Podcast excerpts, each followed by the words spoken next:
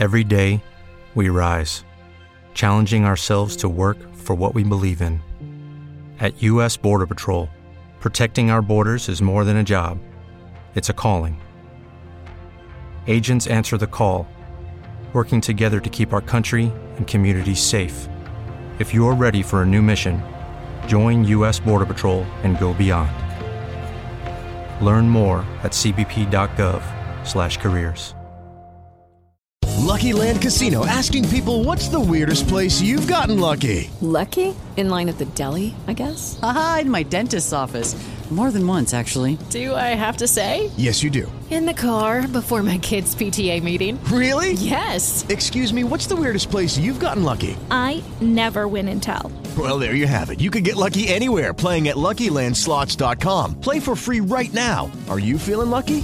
Purchase necessary. Void where prohibited by law. 18 plus. Terms and conditions apply. See website for details.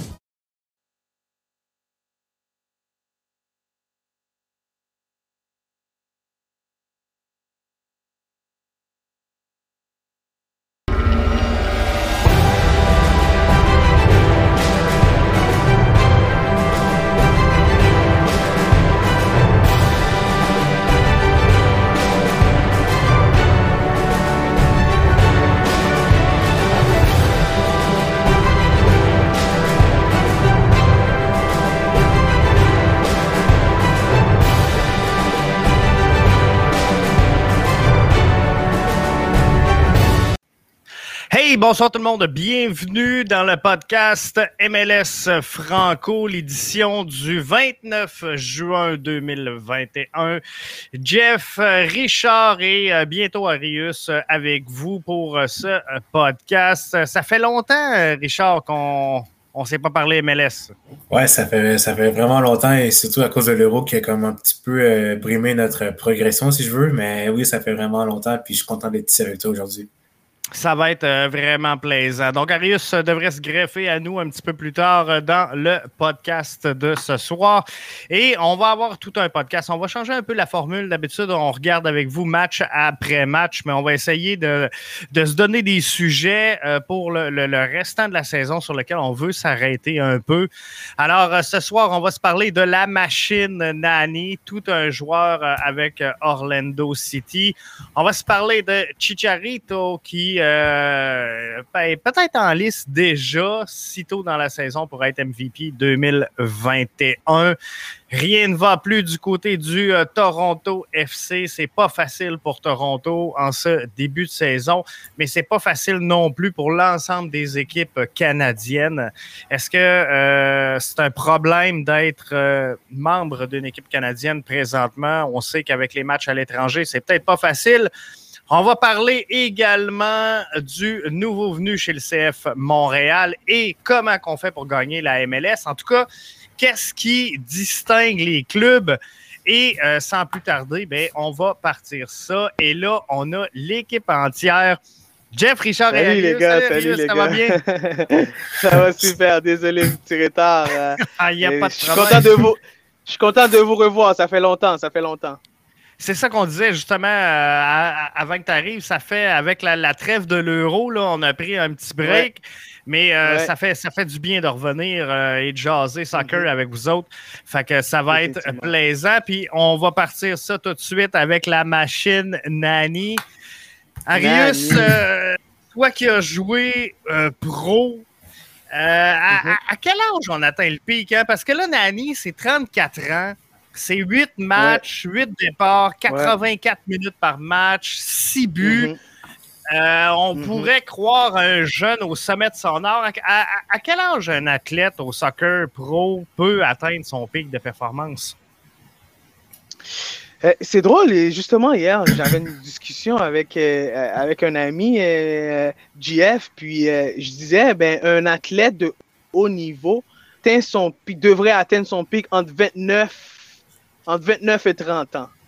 Et euh, quand tu commences à dépasser la trentaine, et puis et surtout à, jouer à ce niveau. Euh, puis quand tu vois des Nani à 34 ans, puis aujourd'hui des Ronaldo à un certain niveau, tu peux être sûr et certain que ces gars-là ont pris soin de leur corps, ont pris soin de leur physique, parce que euh, pour jouer à ce rythme-là, euh, année après année, puis performer, il faut une discipline vraiment extraordinaire, Jeff.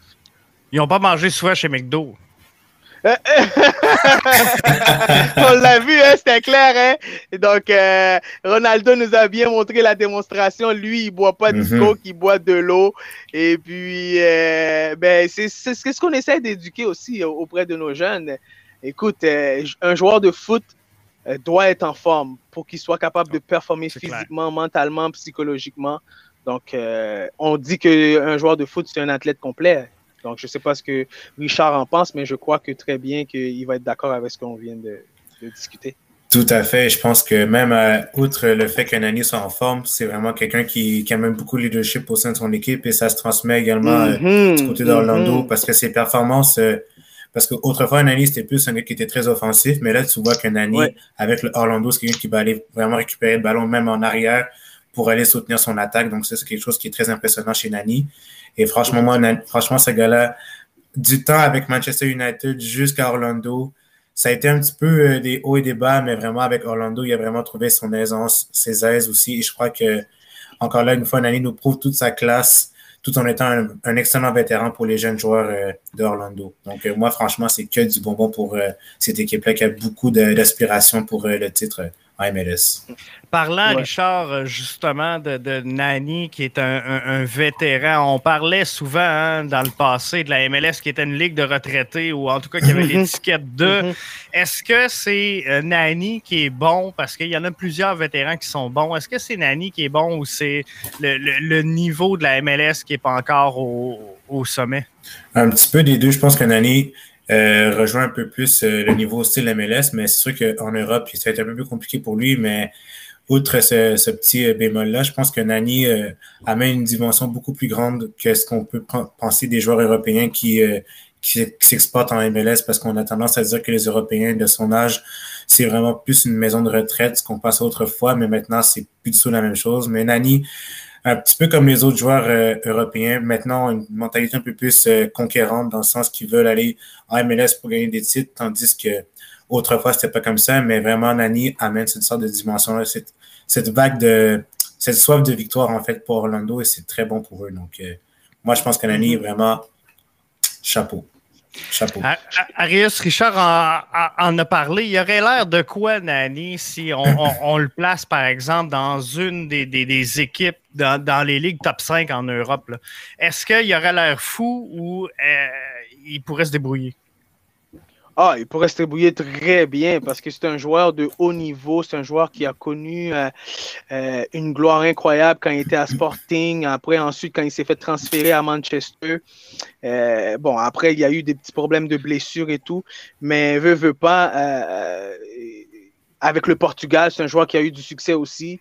Donc, il a été, il a été dans l'entourage d'un Cristiano Ronaldo, d'un d'un Fico. Euh, donc, il connaît des, il, a connu des grands joueurs alentour de lui. Donc, avec ce leadership-là que tu en as parlé, euh, Richard, ben, effectivement, donc toute cette expérience-là qu'il a, tout ce vécu-là qu'il a, ben, il a su comment s'adapter euh, facilement dans la MLS. Et puis, ben, avec son expérience, ben, on voit qu'il est capable de gérer aussi son énergie, puis continuer à performer. Eh, écoute, Higuain, j'ai vu dernièrement, Higuain parlait qu'il pensait qu'il allait arriver euh, dans la MLS. Et puis avec une cigarette dans la bouche. Ouais, c'est ça, une ligue de garage. une ligue de garage. Puis là, il dit Oh, wow, je me rends compte que c'est plus difficile que je pensais. Donc, euh, euh, physiquement, on en a souvent parlé, JF. C'est une ligue qui est très demandante. Donc, encore là, chapeau à Nani, comme Richard a dit, à 34 ans pour pouvoir performer puis rester euh, au plus haut niveau possible euh, euh, avec les jeunes joueurs qui est dans la MLS puis avec ce qu'on demande aussi le style de jeu de la MLS est complètement différent que le style européen. Et, Richard amenait un point important à Rius tantôt. Il disait que mm-hmm. euh, Nani était de plus en plus complet depuis son arrivée en, MLS. Est-ce que c'est facile pour un joueur qui a, eu, en tout cas, les, meilleurs moments de sa carrière euh, derrière lui, d'arriver ici puis de changer son style de jeu pour s'adapter puis devenir un joueur complet comme ça? Moi, je pense que oui. Moi, je pense que oui, excuse-moi, Arius, mais je pense que c'est plus facile, exemple, si tu prends Nani, si tu prends un Nani comparé à un exemple, un Chano de NYCFC, qui n'a pas connu une grande carrière en Europe, c'est sûr qu'un Nani a eu la, formation un peu plus facile, vu qu'il a été au Sporting, qu'il a connu les grandes écoles du football, tandis que mm-hmm. Chano, c'est un peu plus compliqué. Mm-hmm. Mais je pense que Nani, vu qu'il a déjà côtoyé le style anglais, qui est un peu plus similaire à celle de, de la MLS, c'est peut-être un petit avantage comparé à certains joueurs qui sont euh, du style, exemple, italien ou même euh, des styles espagnols qui s'amènent en MLS parce qu'en Espagne, c'est plus tactique, mais tandis qu'en Angleterre, c'est plus physique. Donc, déjà là, il y a un, petit, un avantage comparé, mm-hmm. exactement, un avantage plus élevé comparé à certains joueurs européens. Donc, là-dessus, je crois qu'on a une certaine avance sur certains joueurs, mais encore là, c'est encore là, la MLS, c'est totalement différent aussi de l'Angleterre parce qu'il y a les voyages et tout ça. Mais Nani a quand même un petit avantage sur certains joueurs européens qui s'amènent ici. Un joueur également, euh, Arius, qui est euh, pas si pire, c'est euh, Chicharito avec le LA Galaxy. Un autre vétéran quand même, ben, 33 ans, donc un an de moins que Nani. Mais pour Chicharito, c'est 10 matchs joués, c'est 10 départs, c'est 87 minutes par rencontre, c'est 10 buts, c'est trois fois sur l'équipe d'étoiles de la semaine. On est-tu en train de trouver le MVP 2021 de la MLS? Écoute, il est parti pour l'être. Il est vraiment parti pour l'être. Et au rythme qu'il est en train de, de, de, de, produire. Et puis en même temps aussi, euh, c'est drôle parce que j'essaie de faire le lien. Je me dis, est-ce que c'est le Manchester United qui prépare bien ses joueurs comme ça, qui fait ses joueurs euh, euh, restent en pleine forme? Parce que Zlatan, on parle de Chitarito, on parle de Ray Rooney qui est venu dans la MLS, qui a dominé. On parle de, aussi de Nani. Donc, c'est tous des joueurs qui ont passé par la Manchester United. Et puis, je pense que le fait que ces joueurs-là ont passé dans des grands clubs, ils ont une culture footballistique parlant, GF, que, euh, que ils, peuvent, ils peuvent apprendre aux jeunes joueurs dans le vestiaire comment être un professionnel, comment euh, euh, gérer la pression, comment gérer tout ce qui est alentour euh, d'être de, de, un joueur de pro. Donc, euh, on a vu que Chitarito était très conscient de l'année dernière de, ses, mauvaises performances. Et cette année, il est revenu encore plus fort qu'avant. Donc, il faut que tu sois un, un professionnel psychologiquement parlant, prêt mentalement pour pouvoir revenir euh, aussi fort puis produire à ce rythme-là. Donc, euh, oui, effectivement, euh, euh, je crois que Chicharito est parti pour, pour être le MVP de la Ligue. Richard, Richard Arius disait justement que c'était le jour et la nuit avec sa saison dernière. C'était quoi le, problème la saison dernière? C'était-tu comme la, presse latane? Moi, je pense que c'est vraiment la pression parce que c'est sûr que le marché de, Los Angeles, c'est un énorme marché. Donc, forcément, vu que tu t'amènes pour remplacer Zlatan, tu te dis que c'est quand même une grosse euh, responsabilité, mais finalement, ça a mm-hmm. été euh, tout le contraire cette saison parce que Chicharito joue euh, vraiment de manière très, très libre. Et c'est ça que ça prend du côté d'un attaquant parce que si tu es un attaquant de pointe qui, qui a beaucoup de pression, c'est sûr que tu peux pas livrer la marchandise, donc ça crée, ça joue un peu dans ta tête, donc forcément, ça, c'est pas bon. Mais Chicharito vraiment joue très, très bien, très, très libre aussi. Tu vois qu'il y a vraiment les clés de l'attaque parce que même Craig Vanny a même mentionné qu'il avait les clés pour faire ce qu'il voulait. Donc déjà là, c'est très, très bon pour euh, laisser coéquipier pour lui. Et c'est outre l'aspect offensif que Chicharito amène, c'est surtout euh, en général ce qui, euh, ce qui amène au sein de l'équipe, c'est quelqu'un qui est très positif et ça se transmet chez les joueurs. Donc forcément, les joueurs sont plus aptes à aller vers l'avant et même à aller gagner des rencontres. Donc forcément, ça c'est un plus pour la formation de Greg Vanny. Et même encore là, Chicharito, on voit que c'est quelqu'un qui est très posé, très calme, comme je l'ai mentionné encore une fois mais aussi il participe beaucoup au jeu parce que, outre un attaquant de pointe, tu dois quand même participer au niveau euh, créatif et même au milieu euh, du terrain.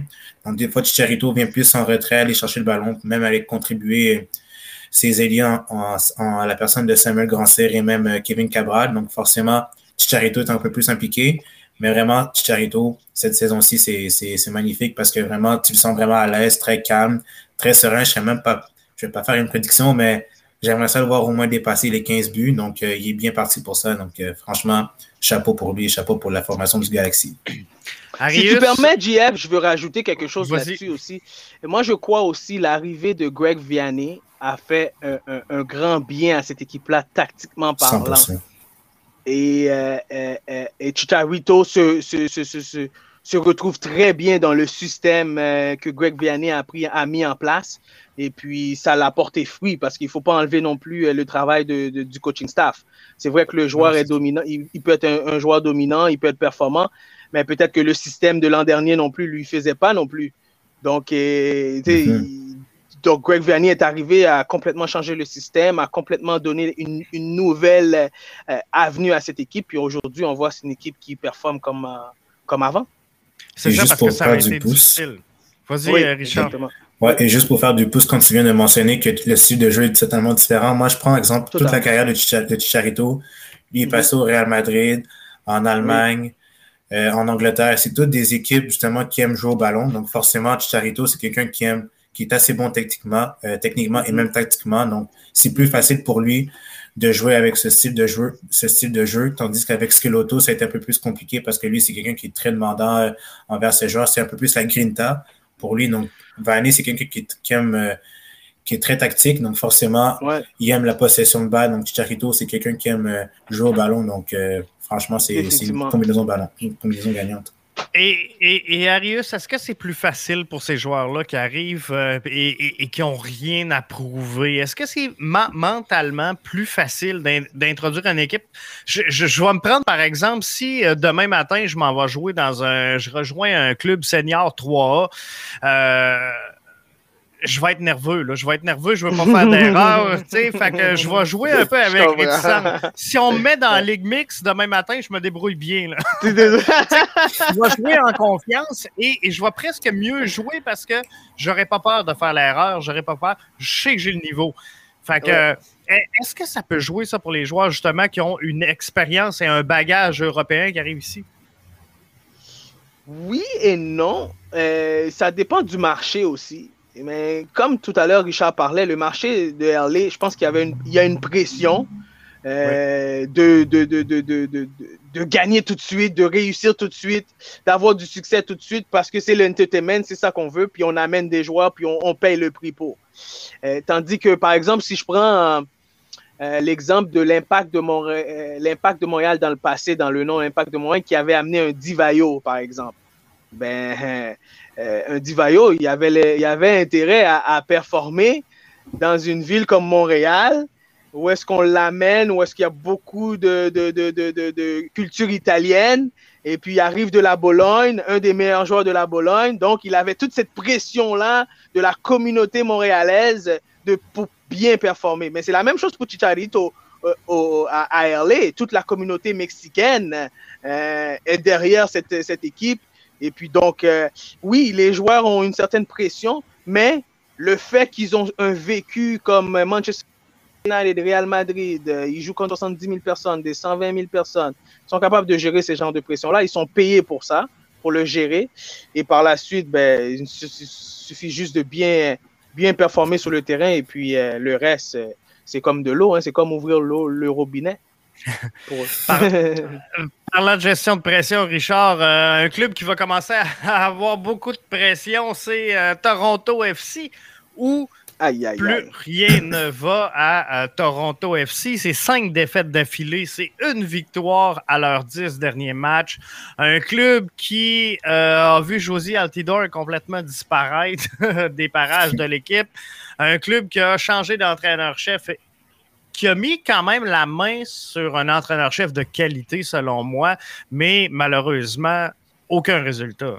Comme tu viens de le mentionner, justement, euh, c'est un coach de qualité, mais je pense que c'est pas le coach typique euh, torontois, dans le sens que Toronto, avec Vanny, c'était vraiment une équipe qui aime euh, jouer au ballon, garder la possession. Et là, maintenant, avec Chris Armas, c'est une équipe qui aime vraiment presser, qui est très demandant physiquement, ce qui fait en sorte que les joueurs soient vraiment brûlés. Et on parle de José Taylor, justement parce que avec José et son entraîneur, ça a été un peu plus euh, tendu dans le sens que lui a décidé de s'entraîner ailleurs pour pas euh, contrevenir aux performances de l'équipe. Et justement, les blessures ont également rattrapé l'équipe torontoise parce qu'il y a eu de nombreux blessés justement avec Pozuelo, Osorio, Mavinga et la liste est longue. Donc ça, ça a été un frein justement à cette équipe-là. Mais je pense que le noyau est toujours aussi solide, Mais il y a encore du travail à faire parce que c'est pas l'équipe, justement, qui aime garder le ballon. C'est une équipe qui perd beaucoup de ballons, qui crée beaucoup de revirements, qui accorde énormément de buts parce que ça a été l'une des la défense qui a accordé, je pense, l'une des, des, nombreuses, euh, des nombreuses occasions euh, euh, créées par, aux autres équipes. Donc, déjà là, ça, c'est un bémol pour Toronto. Mais encore une fois, c'est une question de philosophie, je pense, parce que ça ne concorde pas avec ce que Toronto avait auparavant avec Craig Vanny. Donc, ça, c'est un frein à la progression de, de cette équipe. Arius, si euh, demain matin, tu es propriétaire de, Toronto FC, on sait que ça prend quand même un peu de temps pour instaurer quelque chose à titre d'entraîneur-chef. Euh, mm-hmm. euh, on, laisse combien de temps à l'entraîneur du euh, TFC avant de vraiment mettre les bases puis de dire OK, euh, va falloir changer le coach? Parce que c'est quand même tôt. Là. Il y a 10, matchs dans le fond euh, de, fait avec cette formation-là. C'est sûr qu'il n'a peut-être pas tout mis en place. Comme Richard disait, il y a eu beaucoup de blessures. on va être patient. Jusqu'à quel point tu penses? Et, je ne sais pas jusqu'à quel point, mais It is Ryan here, and I have a question for you. What do you do when you win? Like, are you a fist pumper? A woohooer, a hand clapper, a high fiver. I kind of like the high five, but if you want to hone in on those winning moves, check out Chumba Casino. At ChumbaCasino.com, choose from hundreds of social casino style games for your chance to redeem serious cash prizes. There are new game releases weekly, plus free daily bonuses. So don't wait. Start having the most fun ever at ChumbaCasino.com. No purchase necessary. VGW. Void were prohibited by law. See terms and conditions. 18 plus. With Lucky Land slots, you can get lucky just about anywhere. Dearly beloved, we are gathered here today today to. Has anyone seen the bride and groom? Sorry, sorry, we're here. We were getting lucky in the limo and we lost track of time. No, Lucky Land Casino, with cash prizes that add up quicker than a guest registry. In that case, I pronounce you lucky. Play for free at LuckyLandSlots.com. Daily bonuses are waiting. No purchase necessary. Void where prohibited by law. 18 plus. Terms and conditions apply. See website for details. Ça m'envoie un message clair que le départ de Greg Vianney Euh, euh, m'a indiqué que Toronto était déjà dans le processus, je crois, de reconstruction. Malgré qu'il y avait un Altidor, euh, et puis Bradley et toutes les autres qui sont en fin de contrat, je pense qu'ils préparaient déjà la reconstruction. Et ce qui ce qui pas aidé, puis je pense que c'est un problème qui, qui, qui, qui dure depuis longtemps avec Altidor, euh, Jeff, c'est que euh, euh, même au niveau, c'est son, son, contrat qui est lourd avec Altidor qui fait que Toronto a, a de la misère à le à l'échanger ou à le transférer en ce moment. Donc, donc, donc il, a, il a eu plusieurs problèmes avec, avec l'administration de l'équipe. C'est pas aujourd'hui que ça commence ce problème. Non, non, ça c'est sûr. C'est pas avec Chris Armers. Même sur Greg Vianney, il y avait déjà des problèmes avec l'administration de l'équipe. Donc, à partir de là, si Toronto savait qu'ils avaient un problème avec Altidor, puis ils savaient quel genre de caractère qu'ils sont en train de dealer avec, ben, il, aurait dû, il aurait fallu qu'ils prennent une décision dès le début de l'année parce qu'on savait déjà que ça aurait été difficile pour le nouveau coach de venir installer une nouvelle philosophie, avec des joueurs qui ont, qui ont gagné une coupe, qui, ont, qui, se sont rendus en finale à deux reprises, euh, qui ont été champions de la division dans les deux ou trois dernières années. Donc, c'est difficile de rentrer dans un vestiaire puis avoir le leadership que Greg Vianney avait auprès de ses leaders vétérans comme Altidor puis Bradley. Et puis vendre la salade à ces joueurs-là qu'aujourd'hui, je veux que vous courez comme des jeunes de 17-18 ans quand ces gars-là, c'est pas ça qui. Mhm. Ils couraient pas comme des joueurs de 17-18 ans. Fait arriver à cet âge-là, ces gars-là, c'est difficile de contrôler des vétérans dans le vestiaire qui veulent plus courir à ce rythme-là. Là. Donc, je pense que le système de jeu ne va pas avec l'effectif qu'ils ont en ce moment. Et puis, si c'est vers ce genre de système de jeu-là qu'ils veulent partir, ben, il va falloir qu'ils repensent à, à, qu'est-ce qu'on va faire avec un Bradley, qu'est-ce qu'on va faire avec un Altidor, puis qu'est-ce qu'on va faire avec un Poziello, qu'est-ce qu'on va faire avec un Solteldo, parce que ces gars-là ont besoin de jouer au ballon. Est-ce que Richard, c'est un, reset pour Toronto? Parce que c'était long, c'était long pour Toronto avant de connaître le succès. C'était long avant qu'ils viennent une bonne formation. Ils ont été mauvais longtemps. Ils ont connu quelques bonnes années dernièrement, mais là, euh, les fans doivent commencer à s'impatienter du côté du rouge et blanc et se dire euh, Tabarouette, on est revenu, euh, on, on, est revenu en arrière. L'équipe d'expansion qu'on était il y a 10 ans. ouais, c'est ça. exact, ouais. Mais je serais pas prêt à dire que ce soit un reset complet parce que tu as quand même une bonne base avec des joueurs comme Osario, Delgado, même le gazet avec Quentin Westberg, etc. Mais je pense qu'il faut enlever certaines pièces un peu plus euh, euh, nuisantes au sein de l'équipe, dont ben, je ne vais pas dire des noms, là, mais exemple des joueurs comme Gonzalez qui est un peu plus vieillissant, ou même euh, Bradley qui commence un petit peu vieillir, justement. Donc, je pense que déjà là, c'est un. Déjà là, le fait d'enlever ces joueurs-là peut-être peut amener une certaine fraîcheur au sein de l'équipe. Et tu as des jeunes joueurs qui poussent également au sein de l'équipe parce que des joueurs comme Nobel Okello, des Jagil Marshall Rudy, etc., c'est des joueurs qui sont, qui sont capables de jouer dans ce style, dans ce style de jeu, même du style MLS, parce que c'est des joueurs qui ont déjà joué. Il y a eu des quelques matchs euh, durant la saison dernière et même euh, la saison dernière, justement. Donc, euh, ça, je pense que c'est pas un problème au niveau du reset, mais juste enlever quelques pièces, peut-être pas changer l'entraîneur. Je ne serais pas à le faire congédier tout de suite, mais juste laisser quelques temps et amener quelques petits joueurs par-ci par-là pour compléter un peu ce qu'il veut amener au sein de l'équipe. Je pense que ça peut être parfait après. Là. Mais Richard, je crois, PGF, je crois qu'il a perdu le vestiaire. Je crois que ce, cet entraîneur-là a perdu le contrôle de son vestiaire en ce moment. Et puis, avec les effectifs qu'ils ont, euh, ça fait cinq matchs de suite que tu perds. Il faut trouver la solution rapidement. Et puis, euh, est-ce que, est que la direction a décidé que, bon, OK, euh, on va décider de finir la saison puis passer à autre chose? On ne le sait pas, mais moi, je crois que on n'est pas loin là de la, de, du reset, euh, GF. On n'est pas loin du reset. Et juste pour faire du pouce, on sait ce que tu viens de dire. Vu qu'on parle de Toronto, vu que c'est un marché qui est très, très important au sein de la Ligue, je pense que déjà les fans euh, sont très fâchés. Donc, si les fans, si les joueurs ne répondent pas aux, partisans concernant les performances sportives, là, c'est sûr que la pression va se faire sentir encore plus. Donc, forcément, ça va peut-être amener un congédiement de Armas. Ça va nous amener à notre prochain sujet, justement. Est-ce que ça peut être, euh, sans dire un délai de grâce, mais est-ce qu'on peut gagner du temps du côté de euh, TFC avec le fait que c'est difficile pour les clubs canadiens? On sait la situation pandémique les empêche de jouer à domicile. Euh, est-ce que c'est un problème de jouer à l'étranger, de ne pas avoir de match local pour ces trois formations canadiennes-là?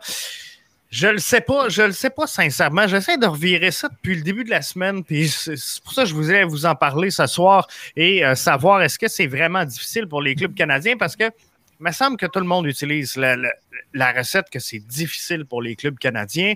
Et je, nous ramène au premier MLS Franco. Euh, je pense qu'on mettait, sincèrement, les gars, tout le monde, on mettait Vancouver en dehors des séries au début de la saison. On mettait Montréal dans une course aux séries. C'est là qu'ils sont. Alors, il y a Toronto qui ne va pas. Toronto, aussi, Toronto aussi, C'est un problème interne. C'est ça. Mais je pense que c'est un problème interne plus que de localisation qui fait le, problème à, Toronto. Donc, est-ce que vraiment de ne pas jouer à domicile pour ces formations-là, c'est difficile? Et euh, juste avant de vous lancer la balle, je, regarde le CF Montréal qui a eu 16 euh, sorties, entrées de joueurs. En tout cas, il y, en a énormément qui sont partis, il y en a beaucoup qui sont rentrés. Est-ce que ces joueurs-là ont, vraiment eu un domicile? Tu sais, combien de joueurs du CF Montréal ont, déjà mm-hmm. joué au Stade Saputo? Il n'y en a pas tant que ça. Alors, est-ce que tous ces joueurs-là vont venir s'établir à Montréal? J'ai un doute. Fait que là, sont-tu à domicile, sont-tu à l'étranger? J'ai de la misère avec ça. Richard, tu veux y aller? Ah, ben oui, euh, justement, ben, par rapport à ce que tu viens de mentionner, en fait, euh, ouais, justement, je, je continue, mais juste par, par rapport à ce qu'on parlait justement par rapport aux équipes canadiennes, c'est sûr que c'est très dommageable parce que je trouve que si, exemple, tu prends la situation du Canadien Montréal comparée à celle du CIR Montréal, ça, ils ont l'opportunité de jouer à, eux, ils ont l'opportunité de jouer à l'extérieur, mais tandis que nous, on ne peut pas. Mais pourtant, c'est les mêmes conditions. Les joueurs sont vaccinés, ils sont checkés au moins quatre fois tous les jours même. Mais vraiment, pour revenir sur l'aspect plus euh, footballistique, je trouve que c'est dommage pour le CF Montréal parce que c'est sûr que tu aimerais ça jouer devant tes partisans. Puis euh, surtout le fait que si tu compares aux équipes américaines, eux, ils ont la chance d'avoir euh, les infrastructures pour. mais également ils peuvent retourner chez eux, leur famille sereinement et euh, avoir récupéré un peu plus vite, tandis que du côté montréalais, c'est un peu plus compliqué parce qu'il faut que tu voyages tout le temps. Alors que du côté des Américains, tu fais juste des petits voyagements, puis c'est vraiment plus rapide pour eux de bien s'établir, alors que Montréal, même si ça fait un an qu'ils sont quand même à la Floride, c'est très dur selon moi, je trouve. Donc, euh, déjà là, c'est un désavantage du côté euh, des équipes canadiennes comparé aux Américains.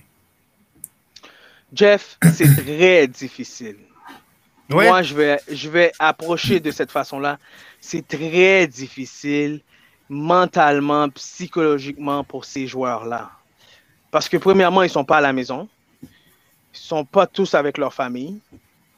Euh, ils n'ont pas tous une vie, euh, euh, une vie, disons, normale, comme toutes les autres équipes dans la ligue. le gars, quand il a fini de pratiquer, ben, il rentre à l'hôtel, puis il voit encore son il voit encore les gars. il, voit, il, voit, encore les gars. Là. Donc, à un moment donné, c'est bien beau, euh, c'est vrai qu'on est une famille, une équipe de foot, c'est bien beau que c'est vrai que c'est notre boulot, on travaille ensemble tout le temps, mais à un moment donné, le gars aussi a besoin de décrocher un peu là pour qu'il voit autre chose. Donc, euh, euh, en ce moment, les préparations mentales sont deux fois plus difficiles pour les joueurs des équipes canadiennes que les équipes américaines. Donc, moi, j'arrête juste là-dessus comment c'est important une préparation mentale pour un joueur de foot, c'est très important une préparation mentale pour pouvoir bien performer. Puis jusqu'à là, je ne veux pas donner des excuses à l'impact, mais chapeau à l'impact qui est capable encore, qui est encore dans la course, qui est encore en train de compétitionner malgré les circonstances et puis ce qui est en train de, ceux qui sont en train de vivre. Puis ferait chapeau au staff aussi, parce que veut, veut pas, euh, il y a un désavantage d'être toujours à l'étranger, puis de ne pas jouer devant tes fans, de pas connaître, euh, de ne pas être dans ton milieu puis dans ton environnement. Parce que si je regarde, là, euh, quand tu dis qu'il y a vraiment une différence, New England, par exemple, à, à, mhm. domicile est 5-0-0. Mhm. Euh, Orlando, pardon, et mhm. trois, trois victoires. Le Red Bull de New York, quatre victoires à la maison. Voilà. À l'étranger, il n'y a pas un club qui a plus que trois victoires. Euh, présentement. Donc, effectivement, euh, il doit y avoir, euh, Richard, un certain avantage à jouer à la maison. Oui, vraiment. Puis je pense que quand tu joues à la maison, c'est sûr que tu trouves plus tes, es plus sous tes repères, tu es vraiment comme à, à domicile, tu es chez toi. Donc forcément, c'est plus facile, tandis que du côté du CF Montréal, même Toronto, même Vancouver, eux, ils doivent jouer dans les terrains plus qui n'appartiennent pas à leur propre qui n'appartiennent pas à leur propre équipe. Donc forcément, tu connais pas le style, tu sais pas comment le terrain va réagir par rapport aux, joueurs. Donc, forcément, c'est plus compliqué. Et il faut, il, faut que tu t'acclimates un peu plus rapidement que certaines équipes parce que, justement, avec les conditions, c'est pas pareil. À exemple, exemple euh, Vancouver à Salt Lake, c'est pas pareil du tout, les conditions. Même si c'est quand même assez nuageux là-bas, mais forcément, c'est euh, en altitude, donc forcément, c'est très difficile. Même la chaleur, c'est sûr que si tu regardes du côté montréalais face à Miami, Montréal, c'est vrai qu'il fait chaud, mais c'est pas la même chaleur qu'on C'est pas la même chaleur du tout. Non, pas, du tout. Donc, euh, forcément, ça, c'est très dommageable pour les joueurs du CF Montréal. Donc, euh, déjà là, les conditions, ça fait très, très mal pour les joueurs, mais en même temps, si tu es un professionnel, donc forcément, tu dois t'adapter, mais c'est sûr que quand tu joues à la maison, c'est beaucoup plus facile pour toi de trouver tes, tes repères comparés euh, à l'extérieur. Donc, ça, c'est très dommageable pour eux. Et, là, Arius, est-ce qu'on rentre dans une strate qui va être encore plus difficile pour le CF Montréal? Parce que là, le CF Montréal jouait au euh, domicile de, au, Drive Pink euh, de, Miami. Euh, là, c'est la Gold Cup. Fait que là, le match de samedi est présenté à domicile au domicile du Red Bull, si je ne me trompe pas. Mhm. Le match la semaine prochaine est à domicile, mais du côté de, du stade d'Orlando City. Euh, donc, non seulement on n'est pas à la maison, mais là, aujourd'hui, en plus, l'équipe s'entraînait ailleurs parce que le terrain n'était euh, pas disponible pour la Gold Cup. Fait qu'on s'entraînait, je pense, euh, sur le, terrain de euh, Real Madrid, l'Académie du Real, je pense, si je ne me trompe pas. Euh, ça devient encore plus compliqué. c'est très complexe et, et on n'est pas dans les souliers des, de, de, de, de- du membre et les staffs euh, du CF de Montréal, mais c'est très complexe dans tous les sens. Euh, premièrement, il faut que tu attends toujours l'accord des autres pour aller s'entraîner à un endroit. Il faut toujours que tu attends que... euh, donc, tu deviens toujours le deuxième où il n'y a pas de priorité. Donc, le CF de Montréal, l'année dernière, je pense que c'était égal à tout le monde puisqu'il n'y avait pas de fans. Au, Il y avait cette une année, bulle. il y avait une bulle, exactement. Cette année, c'est complètement différent. Maintenant, imagine-toi, juste, juste pense à cette situation-là. C'est très banal, mais juste pense à cette situation-là. Le gardien de but, là, très derrière lui, là, qui fait du bruit constamment, et puis qui chante dans ses oreilles, et tout ça, qui, puis qui joue dans ça. Ça, ça aide les. Veux, veux pas, veux, veux pas. Mais ça, Ça, ça, sort le- ça- ça les sort de leur match. voilà, veux, veux pas, il y a un impact sur le, sur, sur le gardien quand il, ça- il arrive du côté de Ultra, là, là, le gardien adverse. Tu comprends? Puis veux pas, il y a un impact sur notre gardien quand il joue à la maison, quand il sent le Ultra derrière lui, là aussi. Tu comprends? Donc, ces les émotions, justement, que ces joueurs-là sont en train de vivre en ce moment, GF, je pourrais te dire que c'est pas tout le temps des émotions euh, super euh, positives parce que justement les situations qu'ils sont en train de vivre, des fois ça doit être très négatif, puis ça doit pas être très positif, puis ça doit pas être très euh, stimulant aussi pour le joueur de vouloir euh, continuer à, faire euh, ce qu'il fait aujourd'hui. Parce que même Samuel Piet en a parlé l'année dernière, c'était très difficile pour lui. Surtout sa femme venait d'avoir un petit bébé, puis il pouvait même pas être avec sa petite famille. Donc, juste ça, mentalement, peut nuire à la performance du joueur. Et là, euh, on a, c'est ça, Rudy Camacho aujourd'hui qui, euh, en conférence de presse, là, a dit on, on, on est tanné, là, on comprend plus ce qui se Bon, passe, on, veut retourner à la maison, on sait Il y pas a quand, même on sait pas. Même Laurent Simon l'a même mentionné aussi. C'est- ça, exactement. Mais ça n'a plus d'allure, ça n'a plus d'allure. Donc, euh, je sais très bien qu'on a une culture hockey, mais à un moment donné, là, on va parler un peu de politique, on sort un peu de. Ben, il, faut, va- il va falloir que qu'on prenne une décision rapide pour les, les, les, les, les- les CF de Montréal. ben, c'est parce que, tu sais, ce qui est bon pour Minou doit être bon pour Pitou. Fait que si on le fait pour le Ouais, Canadien, c'est ça. c'est- c'est tout Mhm. ou pas en tout. Tu sais, puis je, comprends qu'il y a beaucoup de fans de hockey, je comprends que c'est notre sport national, mais Voilà. euh, à un moment donné, on peut pas gouverner avec les émotions. faut euh, gouverner sur une certaine base qui, qui, qui va te donner de la crédibilité. Et Mhm. euh, le, le protocole, d'après moi, puis c'est pas parce que je suis fan de soccer, mais quand je regarde tout ça, moi, je pense que euh, le protocole de la MLS est plus sérieux que celui de la LNH. Si on regarde la saison dernière, il y a eu beaucoup moins d'arrêts en euh, MLS avec le- la, la bulle et de la façon qu'ils l'ont. Sou- Souvenez-vous, dans la LNH, on a annulé des Ouais. matchs en tabarouette, puis on a repoussé, puis, euh, Ouais. euh, puis regarde, Ouais. encore aujourd'hui, l'entraîneur-chef du Canadien n'est pas là présentement. Vrai. Fait que, tu sais, je pense qu'à à un moment donné, le protocole est rigoureux, il faut le reconnaître. Donc, Mm-hmm. je comprends pas. Je comprends pas ce qu'on attend euh, pour le, le laisser passer. Euh, on- si on, on le donne aux équipes de hockey, puis, c'est- c'est le même gouvernement qui prend la même décision. Donc, C'est ça, euh, ça, pour- c'est ça. pourquoi pas les, les laisser passer? Fait que je- c'est un peu ridicule. Et euh, d'un autre côté, est-ce que la euh, MLS aurait pu accommoder un peu les équipes canadiennes en faisant jouer les matchs canadiens sur, une séquence? Par exemple, de dire, regarde, on va revenir de la pause, ça va être euh, Montréal-Toronto deux fois aller-retour, mettons, Montréal-Vancouver deux fois aller-retour. Comme ça, on aurait grugé un peu dans le temps et on, on aurait peut-être avancé là, vers une fenêtre où on va être accessible pour voyager. Ouais, Je sais pas comment ça fonctionne leur politique, JF, parce que je vais donner un exemple. J'ai un jeune qui arrive de la Floride, il a dû, il a dû se faire confiner, il doit se faire confiner pendant deux ou trois jours. Les Canadiens de Montréal arrivent de la Floride, deux jours après, ils jouent sa glace. Donc, essaye de me faire comprendre là, euh, qu'est-ce qui, c'est quoi la différence entre celui qui, a- qui arrive de la Floride, qui c'est pas un joueur de hockey, euh, mais c'est un, c'est un citoyen comme ça, puis c'est lui qui joue au hockey professionnel, puis il arrive, bon, ok, la différence peut-être qu'il est peut-être mieux encadré, euh, euh, il y a des médecins, et puis on lui fait faire des tests à chaque deux, toutes les deux heures ou toutes les trois heures, je sais pas comment ça fonctionne, Mais, mais ça n'a pas d'allure. Mais tu sais, l'année passée, moi, ça, je pouvais le prendre comme euh, un peu Comme- du gouvernement. oui, Tu sais, de dire, OK, oui. faut, faut la quarantaine, faut les tests, le protocole. Mais là, maintenant que sont tous double vaccinés, je comprends pas. Je comprends pas de quoi On qu'on est a supposé d'être protégé, non? On est supposé d'être protégé. C'est ça, exactement. plus de Si- raison. Si, vous croyez au vaccin, là, C'est ça, ça, preuve, ça. c'est ça la preuve que ça va Mhm. marcher.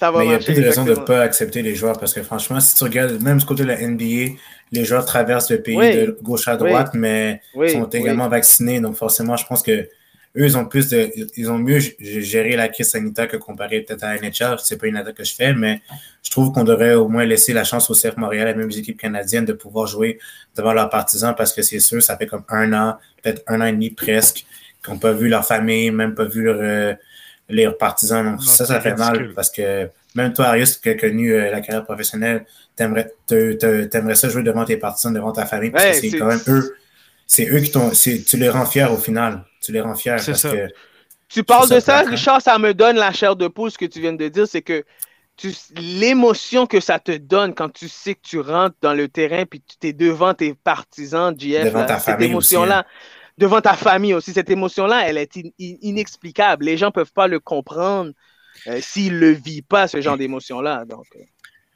Le, le- le- le but de Cameron Porter est, est- est pas le même s'il est marqué dans un stade vide à Miami. merci, C'est- exactement ça, exactement ça, exactement ça. C'est- C'est vraiment, je pense que ça. Euh, on va revenir au CF de Montréal. Eux qui ont joué en fin de semaine un match que j'ai détesté. un match qui, a mal- qui, qui s'est mal terminé. Euh, Romel Kyoto, qui, selon moi, a fait deux bourdes majeures dans le match. Euh, soit de ne pas avoir euh, closé le match ou ce qui aurait pu en tout cas le mettre à 2-0, je pense que ça aurait mis bien euh, le CF Montréal. Et euh, en fin de rencontre, euh, ça y tentait plus. Ça y tentait plus. On va regarder. On, on va regarder. Je sais pas si c'est, je sais pas si c'est parce que ça lui tentait plus ou il pouvait plus. Ouais, c'est ça. c'est ça, la- la- L'enjeu, elle est là. On, on- on va le voir. On Ouais, va aller voir la séquence en fin de match. It's easy for Piet.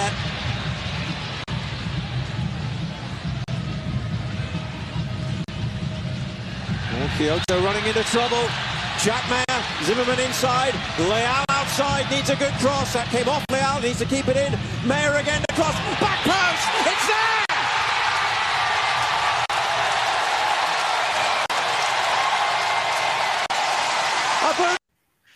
À deux reprises, d'après moi, il peut récupérer ce ballon-là. Ou en tout cas faire l'effort de. JF, inacceptable dans ton tiers défensive.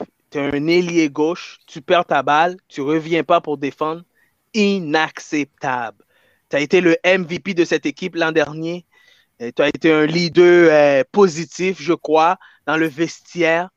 Inacceptable. Surtout que le, CF de Montréal avait besoin de ce, point-là, avait besoin de cette victoire-là. Inacceptable. C'est juste ça que je peux dire de Kyoto sur, sur cette situation-là, sur cette action-là. On va aller euh, écouter juste avant Richard de te donner la parole. J'ai posé la question à, à Wilfrid Nancy après le match, voir comment il avait trouvé euh, l'entrée de, de- de Kyoto. On va écouter. Ouais. À Rommel, euh, ben, il est revenu. Il est revenu. Maintenant, c'est à lui de retrouver euh, son, son physique parce qu'aujourd'hui, on lui a donné 30 minutes. Euh, ben, il, il manquait de jus. Donc, euh, encore une fois, c'est normal parce qu'il s'est arrêté pendant pas mal de temps, mais on avait besoin de lui euh, pour ce match-là.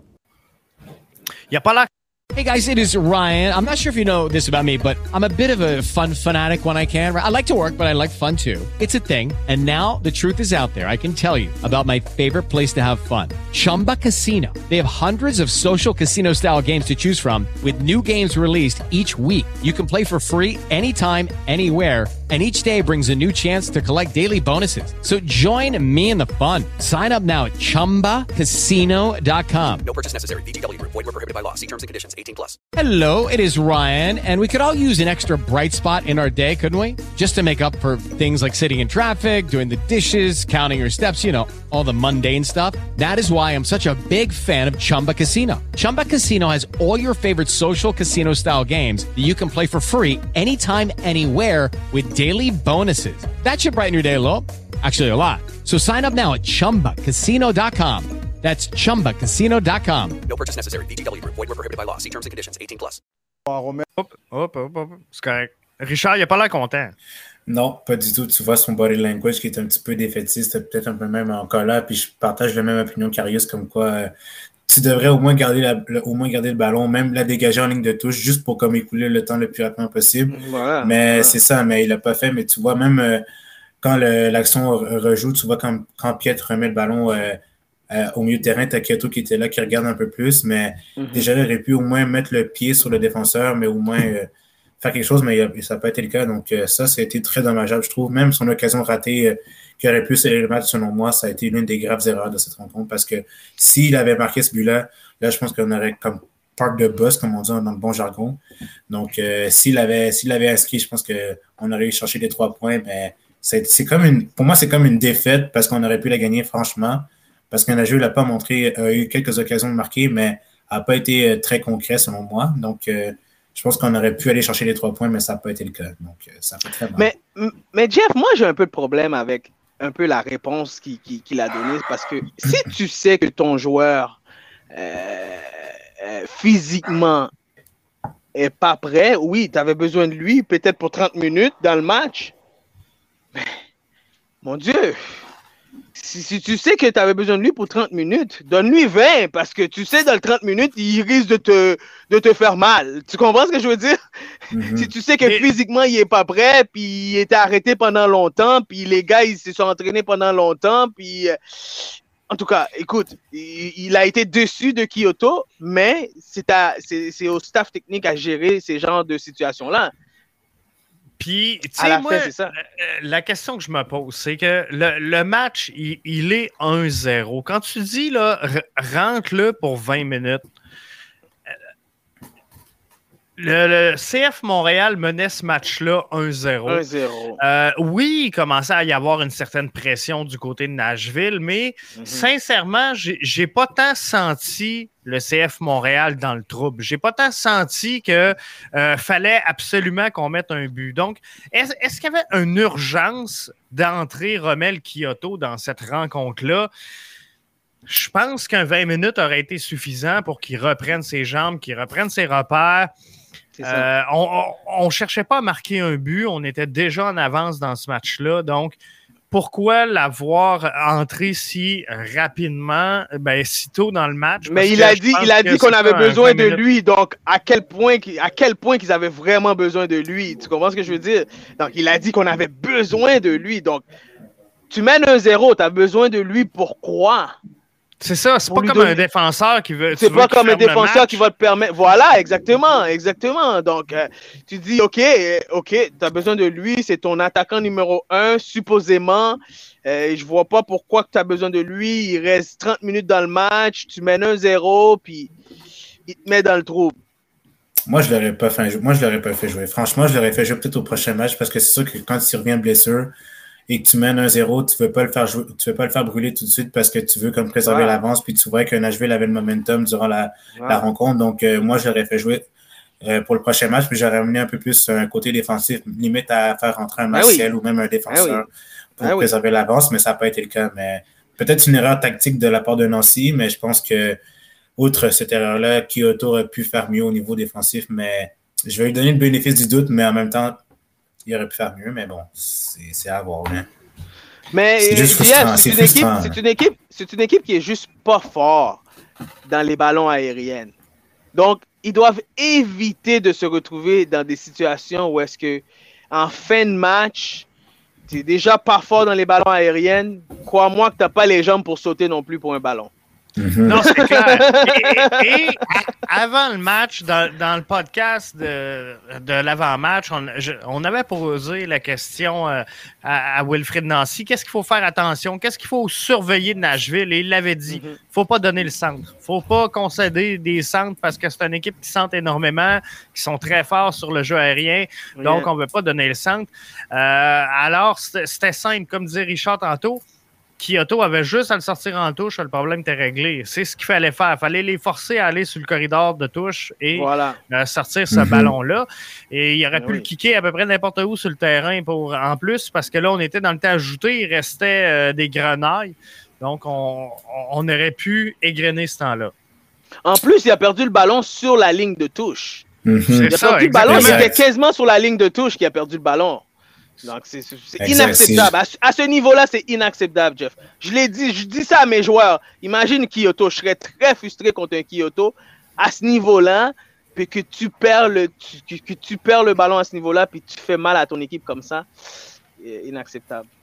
Puis en même temps, juste pour revenir là-dessus sur les centres euh, du côté de Nashville, c'est une équipe aussi qui est, qui est très euh, qui est très fort physiquement et comparé au CF Montréal qui est un petit peu plus euh, frêle entre parenthèses avec des joueurs comme euh, Camacho qui est peut-être pas le gars le plus solide physiquement mais qui est quand même bon défensivement avec son placement. Donc forcément ça ça fait mal, mais aussi Nashville, on doit leur donner quand même crédit parce que c'est sûr que durant la rencontre ça a été une, ren- euh, une rencontre assez ouverte, mais Nashville a pas lâché. Donc, euh, chapeau à eux pour euh, avoir revenu de l'arrière, mais encore une fois, le CF Montréal, c'est toujours euh, c'est leur histoire de leur vie. Laisser des avances, euh, pas des avances En fin de match. en fin de match, En fin de match. sur coup de pied arrêté, que ce soit sur corner, sur coup franc, même sur une action euh, euh, en continu. Donc, forcément, ça, c'est quelque chose qui est à travailler, mais c'est dommage. Franchement, c'est dommage. J'aurais aimé ça avoir les trois points, mais écoutez, ça fait mal. Tu sais, moi, j'ai- toujours de la difficulté avec le fait qu'on a de la misère, puis que, euh, tu sais, il faut toujours se battre, on dirait, pour aller chercher des points. C'est rare que euh, le CF Montréal entame un match, puis qu'on dit, regarde, ça, là, c'est trois points dans la poche, on va gagner, puis euh, tout va bien aller. Puis, j'ai l'impression que à toutes les fois qu'on a une avance, faudrait que le match se termine parce que c'est on ne sera pas capable de la maintenir, cette avance-là. Je regardais quand l'officiel a annoncé qu'il y avait sept minutes de temps à ajouter. Là, euh, la folie s'est emparée des réseaux sociaux, mais pourquoi sept minutes? Ça aurait dû être cinq, ça aurait dû être trois. Ça... Puis, tu sais, ça, ça veut dire que tu as zéro confiance que ton club est capable de Ton tenir capable avance. de- c'est c'est c'est ça, ça me fait, ça, ça me fait peur. Puis, euh, le, problème, d'après moi, du, CF Montréal, il n'est pas défensif, il n'est pas derrière. Je pense qu'on est stable. euh, depuis le début de la saison avec nos, trois défenseurs en charnière centrale.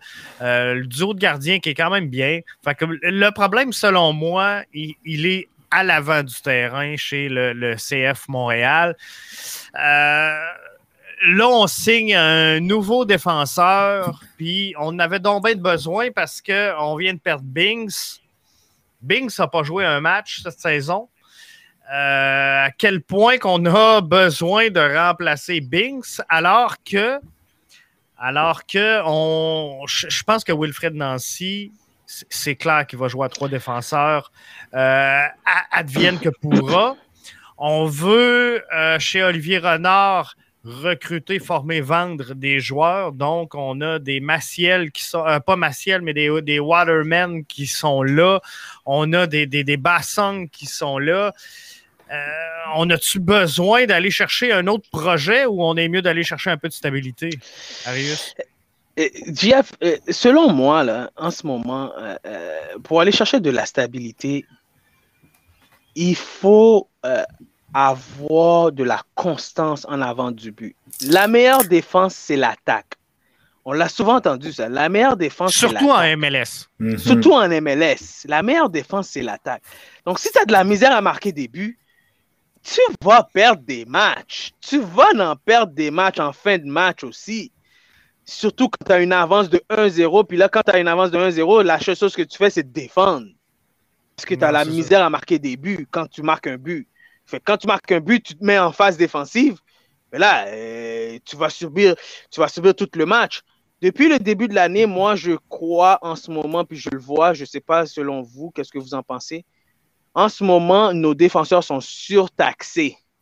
Oui. Ils, Mhm. ils sont Par un schéma surtaxés. taxé. Par, Par- un, par charme- un par un schéma schéma tactique taxé. Ils sont surtaxés. Donc, Parce que moi, à- Arius, 30 secondes, Vas-y. dis-moi si je me trompe, Mhm. puis tu sais, t'as entraîné au soccer. Pour Mhm. moi, personnellement, le, le 3-5-2, c'est un schéma tactique de transition. Tu te fais marquer un but, tu veux revenir dans le match, tu passes en 3-5-2. Un coup que tu as réussi à marquer ton but, tu reviens en, en 4-3-3, 4-2-3-1 ou 4-4-2. Mais le, le 3-5-2, pour moi, est- est un schéma tactique de rattrapage. Si tu as besoin de marquer un but, ou encore si tu veux t'imposer très tôt dans un match, un match que tu sais qui va être difficile, tu veux chercher à marquer dans les premières minutes de jeu, tu vas entrer en 3-5-2, tu vas dire au gars, allez-y, on marque, puis après, on reviendra dans un schéma avec un bas là, un petit peu plus bas. Mais si tu joues toujours à trois défenseurs et, qu'au milieu, on n'est pas efficace, c'est sûr que tu surtaxes ta défensive. C'est sûr que tu dois la défensive. Puis aussi, les schémas tactiques sont très relationnels, OK? Mais la seule chose, c'est que quand tu as une équipe, 3-5-2 pour moi, moi, je l'ai joué, ça, ce 3-5-2. Puis l'entraîneur qui me faisait jouer le 3-5-2, GF, il me disait si physiquement on n'est pas en forme, les gars, ça va être difficile de jouer 3-5-2. Principalement Mais en ce tes deux moment- latéraux, j'imagine. Eh, En ce moment, je ne sais pas si le, le CF de Montréal est une équipe en pleine forme physique. Selon ce qu'ils sont en train de vivre là-bas en Floride ou whatever, des blessures ou quoi que ce soit. On n'est pas vraiment avec le staff puis dans le milieu pour savoir. Mais moi, je regarde cette équipe jouer. Si tu n'es pas capable de finir tes fins de match, c'est parce que physiquement, il manque quelque chose. Physiquement, il manque quelque chose. Le foot, c'est 85% physique. C'est juste du physique. C'est vraiment ça. Donc, euh, le reste du temps, c'est de la créativité, c'est les, les- ceux qui vont faire la différence, les grands joueurs qui vont faire la différence. Puis après ça, le reste, c'est passe et bouge, passe et bouge, passe et bouge, passe et bouge. Puis tactiquement, on défend. Donc, à partir de là, le CF de Montréal doit régler ce problème-là, comme Richard a dit, parce que ça fait des années que ça existe, ce problème-là, chez le CF de Montréal. Ils sont pas capables de gérer leur avance. Puis même quand c'est 2-0, même quand c'est 3-0, on ne sait pas comment que le match va finir. Mais c'est une question mentale au final, parce que c'est vraiment là-dedans que ça Voilà. se passe. Parce que c'est le cerveau qui amène, euh, qui fait tout le, tout le travail. Parce que c'est sûr qu'au niveau tactique, euh, tu peux être bon, mais si tu te fais déconcentrer un instant de seconde, c'est fini, puis tu te fais ouvrir après. parce que physiquement, ils sont pas capables de garder le mental. C'est ça, quand ton physique est atteint, le mental va atteindre tout de suite. Mhm. Donc, C'est ça. ça. qui arrive. Moi, j'ai l'impression en ce moment, il y a beaucoup de joueurs de l'impact qu'ils ne sont pas capables de finir les fins de match. Le CF de Montréal, sont pas capables de les fins de match. C'est ça. Est-ce que c'est euh, l'erreur? Est-ce que c'est le préparateur physique de cette formation-là? Est-ce que c'est les, les- Parce que là, on, on- peut se tirer à balle à, à, à ben du monde, mais ça peut être le préparateur physique, ça peut être le, le préparateur, euh, euh, le psychologue sportif, ça peut être, tu sais, euh, parce que l'état d'esprit de jouer, ça peut être plein de facteurs qui fait qu'on on termine pas les, les matchs, mais quand, quand je regarde tout ça euh, froidement de l'extérieur, l'Impact de Montréal est une des formations les plus jeunes de la MLS. Beaucoup de jeunes joueurs au sein de la formation. C'est pas normal qu'on n'aille pas 90 minutes d'un jambes. C'est pas normal avec la qualité de la jeunesse qu'on a puis le nombre de jeunes joueurs qu'on on manque de jus comme ça en fin de match. Quand on voit euh, un Nani, un Chicharito être capable de jouer Tantôt, je donnais les statistiques, c'est 85-87 minutes par match. Fait que c'est presque Par le match. match au complet. Mhm. Les gars, ils ont 33-34 ans, puis ils le font. Fait que j'ai de la misère à, à me comprendre qu'à 18, 19, 20 ans, euh, on ne soit pas capable de le courir. Non, c'est ça. Puis je pense que. Ouais, JF, si je te pose, JF, si je te pose la question, excuse-moi Richard, si je te pose la question, c'est quoi la moyenne de minutes du numéro, de la numéro 1 de, le- du CF de Montréal? Euh, attends que j'aille voir ça, ça. euh, Donne-moi 30 secondes. Parce que en ce moment, en ce moment, le, le gars qui joue le, les, les joueurs qui jouent le plus, c'est les défenseurs. Ouais, c'est ça. Mhm. Parce, euh, parce que là, Les présentement... joueurs qui jouent le plus, c'est les défenseurs. Et, et si, si je regarde le- euh, les cotes, là, euh, SofaScore, où est-ce Ouais. qu'on euh, Ouais. note les, les- les joueurs, le meilleur joueur présentement du CF Montréal, c'est Georgi Mihailovic. C'est lui qui a la meilleure cote. Et euh, tu vois, il joue 81 minutes par match. Mais sinon, c'est euh, bien sûr en premier, là, on va s'entendre, c'est le gardien de but. Mm-hmm. Mais après ça, eh, effectivement, Rius, t'as pas tort, c'est le- les, les défenseurs qui jouent le plus. Qui jouent le plus. Parce que là, après ça, on tombe à euh, Waterman, Camacho, euh, Struna, euh, Zachary Broguillard, puis là, ben, on va tomber à, à Piet et Wanyama. À partir de là, là, t'as un problème, mon ami. Si ton attaquant numéro 1, t'es pas capable de le savoir c'est qui, puis il est pas Parce capable de là- finir les matchs. Non, c'est Et- ça, exactement. On va marquer combi- comment qu'on va marquer des buts? On peut pas marquer de but. On peut pas marquer de buts. On peut pas marquer de buts. Non, c'est ça. Il faut Puis marquer des buts pour gagner des matchs au soccer. C'est- de là que je, je comprends pas le move d'aller chercher, signer un jeune défenseur. Tu sais, je Mhm. comprends qu'il faut remplacer Binks, là, puis c'est bien le poste pour poste de dire on en a perdu un, on va le remplacer, mais Mhm. c'est ça le besoin de l'impact, tu sais, euh, du CF Montréal. Euh, moi, je pense que le CF Montréal a besoin d'une étincelle, a besoin d'un joueur, puis, tu sais, euh, c'est drôle parce que là, présentement, c'est encore plus vrai parce que le Canadien de Montréal a le droit de jouer à la maison et le CF Montréal n'a pas le droit. On sent la frustration des fans du CF Montréal. Avec raison, je ne dis pas qu'on on- on a tort, je pense qu'on a raison d'être fâché. Mais euh, là, ça, relance tout le temps le débat de personne n'en parle, puis il n'y a pas de couverture médiatique. Mhm. Euh, je suis un peu tanné de ce, ce- ce débat-là parce que je pense qu'il y a beaucoup de monde qui parle du CF Montréal. Puis c'est peut-être pas dans les médias traditionnels, mais c'est un autre débat parce que je suis pas sûr que les gens qui suivent le soccer écoutent nécessairement les médias traditionnels. Mais tout ça pour dire que le- l'impact, le, le CF Montréal, à un moment donné, doit être maître de son destin. Si tu veux de la couverture, là, il faut que tu aies quelque chose à couvrir. Le CF Montréal cette année est, est- est zéro excitant à regarder. Euh, tu sais, on vient de le dire, ils finissent Là, pas les matchs. On n'a pas. euh, on a trois DP, mais en fait, c'est une opération comptable pour réussir à. on, on a nommé des DP pour libérer de l'argent, tu sais, sa masse Mhm, salariale, mhm, puis mhm. c'est correct, tu sais, mais le CF Montréal, dans ce cas-là, peut pas se plaindre d'un manque de couverture. peut pas se plaindre que les gens les supportent pas ou qu'ils sont pas là ou qu'ils sont fâchés contre un rebranding quand tu n'as rien à offrir à ton public.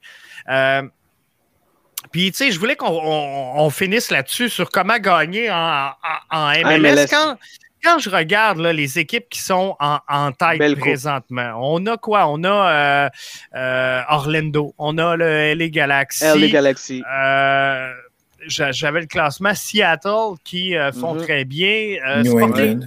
euh, New euh, England. ben oui, ça c'est sûr. c'est eux autres qui vont gagner. rêves, tes rêves. C'est mes rêves, ils vont gagner. Mais, tu sais, il y a peut-être le Sporting Kansas City qui est un peu monté différemment, mais euh, règle générale, si euh, on regarde qu'est-ce qui fait que les équipes gagnent, je pense que c'est cet équilibre-là entre l'expérience et la, jeunesse. Oh, je comprends que du côté du CF Montréal, on veut le recruter, on veut le former, on veut le vendre. Mais d'après moi, ça, manque un peu de d'expérience, de gars qui. Sais, on en parlait tantôt.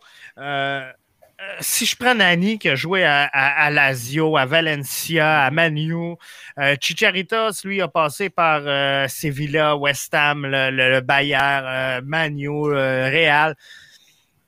C'est des gars qui débarquent ici avec un, un bagage d'expérience en Rius. tu, tu le disais tantôt, c'est des gars qui savent comment être pro. C'est des, des gars qui Ouais. savent comment gérer la pression et comment transmettre ça aux jeunes. Mais ça, c'est important Mhm. d'avoir ce, ce genre de joueur-là qui peut transmettre cette expérience-là. Ben oui, ben oui, pas, ben oui. pas juste sur le terrain, pas des joueurs nécessairement qui vont gagner. Et, et c'est un peu pour ça que j'étais content du retour de Laurent Simon avec le CF Montréal. Oui, C'est un gars bon qui a point, bon point. beaucoup d'expérience et qui peut amener Mhm. les jeunes à un autre niveau. Mais Mhm. comment gagner la MLS? CF Montréal doit avoir 3 DP. Et ces 3 DP, je m'excuse, mais ils vont en avant du terrain, pas en arrière. Je me trompe-tu? Puis, puis, puis pour vendre des billets aussi, pour vendre des billets Ben aussi, oui. c'est une business. Eh, J'ai souvent entendu M. Saputo dire qu'il perd des 11 millions par année. À un moment donné, tu veux-tu vendre des billets? Est-ce que tu veux vendre des billets? Est-ce que tu veux que ça soit un beau spectacle? Mais si vous voulez que ça soit un beau spectacle, mais allez-moi chercher, allez chercher des joueurs qui sont excitants, qui vont amener des, des- des- des- du monde dans les estrades, puis qui vont amener une ambiance alentour de l'équipe, puis qui va faire en sorte que l'équipe va vouloir euh, peut-être gagner ou euh, avoir un esprit gagnant ou avoir une, une attitude gagnante parce que ça revient très loin là la dernière fois qu'on a vu un CF de Montréal stimulant à regarder et puis moi je reviens à Drogba puis ça Oui. revient loin là pour moi ça revient loin c'est les derniers moments que j'ai eu avec les- le CF de Montréal euh, où est-ce que j'ai suivi cette équipe-là, puis je me sentais vraiment attaché à cette équipe-là parce qu'il y avait du beau football. Puis euh, Drogba, Naturopathy et tout le reste ben, nous donnaient du beau football. Et juste pour faire du pouce à ce que tu viens de dire, ce que vous venez de dire justement par rapport à l'expérience, si tu regardes du côté des Sanders de Seattle, avant que Nico- Nicolas Lodero arrive, c'était une équipe qui était un peu plus euh, low profile, qui, qui, qui était quand même bon, mais qui n'était pas wow, wow. Mais avec Wow, l'arrivée wow. de Lodero, qui était quand même assez vieux, là, ça a comme transcendé l'équipe au complet. Et là, tu voyais que les résultats venaient par la suite, puis tu voyais que. Puis ils ont commencé à amener Dempsey aussi, l'ancien capitaine de l'équipe américaine. Ouais, tu avais Richard. Dempsey, t'avais Ouais. Dempsey, t'avais Obafemi Martins qui était là également, Oui, qui a connu une bonne carrière oui. en Europe. Donc là, déjà Oui. là, ça fait trois gros DP qui amènent un peu Mhm. plus de foot puis un peu plus d'engouement par rapport aux partisans. Et si tu regardes du côté plus jeunesse, si je prends le NYCFC qui ont allé chercher le next Neymar, comme on dit, en- comme on dit Ouais. à la personne de Thiago. euh, et puis il y avait un autre joueur aussi, un autre Brésilien qui, qui est arrivé euh, récemment qui s'appelle Thiago Andrade. Désolé, mon Mhm. portugais n'est pas parfait, mais ça s'en vient. mais euh, c'est ça, justement, ces deux joueurs-là, c'est des joueurs qui sont super excitants.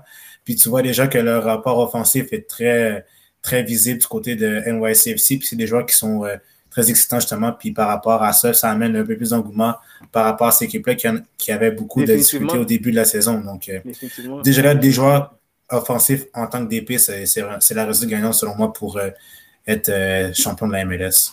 Parce que là, les, les trois DP chez le CF Montréal, euh, on a Victor Wanyama, on Oui. a euh, Kamal Miller, si je ne me trompe pas, ou euh, Struna. Hmm, c'est Struna, c'est Struna. C'est Struna. Struna. Struna. C'est ça. Struna, euh, Wayam- et. euh, Camacho? je Vous voyez, les gars, ouais. le- il est là le problème. C'est ça, c'est que, des- c'est que, c'est que des joueurs défensifs au On- final. On est, C'est quoi on déjà est même pas capable ouais. de trouver le troisième DP. Euh, tu sais, puis on couvre, on couvre à toutes les semaines le CF Montréal. Fait que, tu sais, on, on amène demain un, un Giroud, un Atem Ben Arfa, puis euh, quitte à ramener Piatti si on commence à manquer de fond. Euh, mais tu sais, cette équipe-là, elle- moi, je elle me devient suis même dit pourquoi on va pas chercher un Altidor, un, un Altidor? Eh ben, Ouais, pourquoi pas? moi, moi, j'embarque. Josie Altidor, euh, Olivier. Giroud, At- Atem Ben Arfa. Moi, je pense que Ouais. euh, mis qu'on ouvre le stade Saputo, il est plein. Et, euh, tu sais, les, les gens vont embarquer. Parce Euh, que là, C'est la Mihajovic, va- guys. C'est Mihajovic, je pense. C'est Mihajovic, le Ah oui, DP, ça- je oui, pense. Ah, fait que, tu sais, C'est on, va peut-être perdre des matchs, mais ils, ils vont être excitants au moins à regarder jouer. Et euh, Mhm. on va avoir de quoi pour, se- pour, pour se plaindre. Mais là, euh, en, en fait, quand je regarde le, le- pas le négatif, mais je, je regarde sur quoi qu'on veut construire au cours des dernières, euh, des, des dernières exécutions du CF Montréal. Comment Mhm. qu'on frapperait sur Mustapha Kiza? Je- le jeune y arrive. Il arrive, il est titularisé en MLS. Euh, tu sais, on peut-tu lui donner des 20 minutes? Pour qu'il se prouve puis qu'il prenne de l'expérience, mais moi, j'aime mieux le voir là sur le terrain que de le voir sur le banc, comme euh, on a vu Chouanière au cours des dernières années. Il faut que ce gars-là prenne de l'expérience. Il va le prendre sur le jeu. Mais à partir du moment où tu mets Kiza titulaire sur le, le corridor latéral gauche dans un, un- un schéma tactique où tes deux latéraux sont des pistons très, très, très importants à la réussite de ton schéma, je suis pas sûr que tu aides Mustapha Kiza. Parce que moi, je pense que tu, tu- tu le mets sous le follow spot trop rapidement et c'est sûr qu'on va le critiquer. Est-ce qu'on a raison de critiquer Kiza qui est en développement? Moi, je pense que non. Mais si on aurait des joueurs comme Altidor, comme Giroud, comme euh, Ben Arfa, ben là, c'est eux autres qu'on critiquerait et on aurait raison de les critiquer. Mais critiquer sur un jeune en processus, ça vaut pas la la peine. difficulté, mais on peut pas faire d'autre chose. On... c'est que ça. Mhm. En effet, puis je pense que si tu mets Ben Arfa, qui est un joueur qui est super excitant, un vrai dribbleur, ça ferait un Ben petit oui. peu rappeler euh, un Nacho Petit qui, qui était capable d'enflammer la foule avec quelques petits gestes techniques. Donc forcément, l'engouement sera encore plus présent. Puis je pense que même les partisans, même à la limite, les médias traditionnels en parlent un peu plus parce que c'est quand même un grand nom. Donc euh, c'est sûr que là, ça- les billets euh, commenceraient à afflouer. Puis là, tu aurais Joey qui aurait été un peu plus content. Donc là, ça, ça aurait été un, un- un- un- ça a été plus positif selon moi. Mais encore une fois, comme on, le crie souvent dans le, dans le podcast et même euh, ailleurs, je pense que ça prend un joueur offensif qui est capable d'alimenter euh, la foule montréalaise parce qu'on aime ça, nous, les Montréalais, des joueurs qui sont spectaculaires. Si tu regardes au hockey, si tu regardes au soccer aussi, avec Drogba et Piatti, même Justin Mapp, qui était capable d'a- d'animer euh, l'attaque montréalaise de son côté droit. Donc déjà là, ça, c'est un plus pour euh, l'équipe et je pense que à l'avenir, peut-être peut-être se détacher un petit peu plus du, du plan qui était de axer plus sur la jeunesse, mais aller chercher des joueurs qui sont capables, euh, peut-être pas des joueurs en fin de carrière, mais des joueurs qui sont comme dans la fleur de l'âge, qui ont un beau potentiel offensif, qui pourraient animer le couloir, même euh, la- euh, l'attaque du, du CF Montréal. Donc, euh, moi, je pense que c'est ce que ça prend pour cette équipe-là pour animer euh, les passions. Et, et surtout sur une base régulière. Surtout. sais, la, la- la constance. Parce que là, on a des joueurs qui souvent connaissent deux, trois bons matchs. Après ça, on les voit pas pendant 6-7. Ils reviennent deux matchs. On l'a vu avec Boyan. Boyan nous a donné des, des beaux flashs. Euh, Tyder nous a donné des beaux flashs. Mais, sais, rien sur une base constante comme on, on- on pourrait s'attendre d'un joueur de, de- de premier plan. Fait que ça aussi, je pense que c'est un peu le problème. Mais là, c'est de savoir, euh, tu sais, le problème, est-ce que c'est euh, l'en- l'entourage du club, la formation du club, le fait qu'on bouge souvent le schéma? Tu sais, qu'est-ce qui explique que Maxi Urruti euh, produise autant cette année versus euh, presque rien la, la- la saison dernière chez le CF Montréal? Je Et- sais pas. et- et- et J- JF, et- et tu poses une bonne question, puis tu amènes un, un- un bon point avec Maxime Outi. Des fois, c'est juste la confiance. Des fois, c'est juste ça. Tu fais confiance à un joueur, l'entraîneur fait confiance à un joueur, et ça peut changer tout dans son jeu. Puis je sens que à Houston, on fait confiance à un Uruti. Tandis qu'à Montréal, on lui faisait pas totalement confiance. Ben non. Et, tu, tu- tu vois, je pense que c'est un peu ça aussi, euh, Rius, le, le- le problème Mhm. avec Romel Kyoto. La, la saison Mhm. dernière, combien de fois il a dit Je suis fier de jouer pour Thierry Henry? Euh, Mhm. J'ai joué à la gouverne de Thierry Henry. Je me sens bien avec Thierry Henry. Euh, ben là, soudainement, il n'est plus là. Et euh, Romel Kyoto, il est blessé. euh, tu sais, il tarde à revenir de blessure. Sûr, ouais. tu sais, il joue, il joue pas, ça y tente, ça y tente pas. Euh, Mhm. fait, fait que je pense qu'il a perdu un peu ce, ce désir-là et ce rapport de confiance-là qu'il avait avec euh, l'entraîneur-chef. Et tu sais, je le Mhm. voyais cette semaine justement sur Instagram mettre des, des- des- des- des photos comme de quoi qu'il s'ennuyait de Thierry Henry. Tu sais, Mhm. Je pense que ça veut dire énormément. Fait que c'est c'est peut-être ça le problème aussi chez le CF Montréal. Écoute, je regarde la liste de l'impact, euh, de, excuse-moi, CF de Montréal, GF. Euh, Une équipe, comme tu l'as dit tout à l'heure, très jeune. Oui.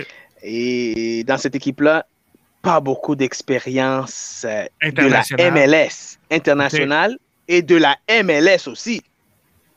Euh, Ouais. Mathieu Chouanière, qui était avec l'équipe de Montréal depuis 2014, n'a pas eu beaucoup de temps de jeu. Non.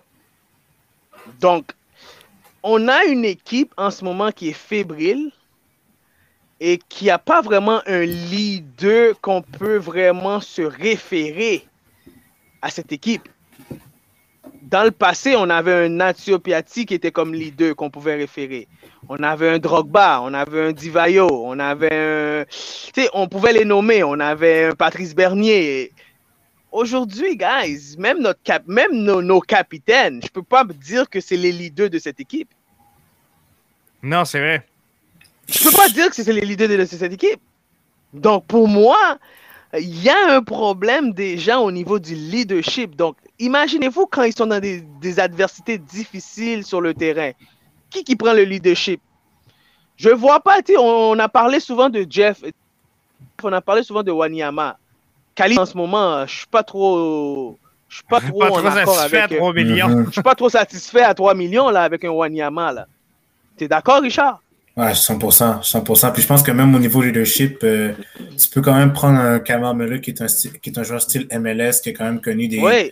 des bonnes saisons Oui. du côté d'Orlando. Ça, je pense, ça fait, partie des, ça fait partie des joueurs qui sont quand même euh, qui ont du caractère. Mais oui, c'est vrai, le fait que qu'on soit jeune, je pense que c'est comme un manque, peut-être à la, à l'exp- un manque euh, au niveau de l'expérience du côté des jeunes joueurs du CF Montréal parce que, outre le fait qu'on a des bons joueurs euh, qui sont quand même très, très bons techniquement, tactiquement, je pense qu'au niveau mental, même au niveau du leadership, quand ça va mal, qui tu vas te retourner? Parce que c'est sûr qu'à part Piet ou Wanyama ou même euh, Kalmar Miller, peut-être le coaching, coaching staff, mais encore là, je pense que ça prend plus que ça que se tourner sur ces joueurs-là. Donc forcément, je pense que, outre le fait de se projeter juste sur l'avenir avec les jeunes joueurs, ça prend quand même un, un bon mélange d'expérience pour aller soit chercher la coupe en MLS ou même participer aux séries parce que tu sais jamais, à- tu sais jamais à quoi t'attendre parce que les problèmes vont arriver, que ce soit même maintenant, même plus tard durant la saison. Donc, euh, mieux vaut que tu fasses euh, face à l'adversité dès maintenant pour par la suite être prêt pour la prochaine étape qui est les séries éliminatoires si on se rend, si on se rend là-bas. Mais je pense que